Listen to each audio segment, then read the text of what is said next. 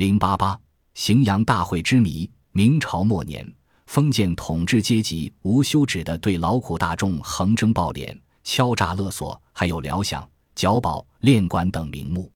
辽妾是对辽东满洲贵族作战的费用，缴吏、练妾是用来镇压农民起义的军费。到重虚时，三他合计每年约一千七百万两纹银，沉重地压在农民的身上。加之天灾与人祸并行。使广大人民生活在水深火热之中。天启七年（公元1627年），广大农民纷纷聚首起义，揭开了长达十余年、波及十多省的明末农民大起义的序幕，并迅速形成燎原之势。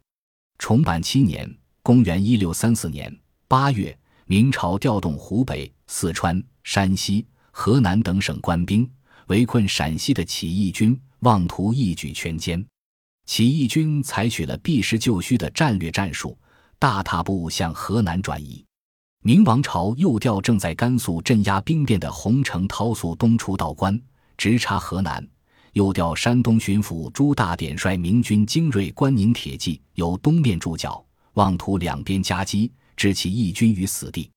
面对此危迫的形势，农民起义军李自成建议分布在各地的起义军于崇祯八年。公元一六三五年正月初一，在河南荣阳集会，参加大会的有马守英、老回回、贺义龙、葛礼衍、贺锦、左金王、罗汝才、曹操、马进忠、混十万、会登相、郭天兴、张献忠等十三家七十二营的首领。这就是历史上有名的明末战争史上具有重大意义的荥阳大会。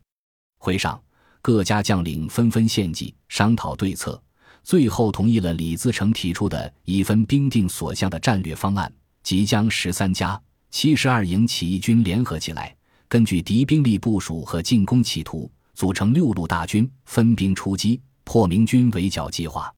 在荥阳大会的军事决策之下，迅速攻克敌据点凤阳城，打破了敌围剿计划，创造了战略防御中进攻战的成功战例。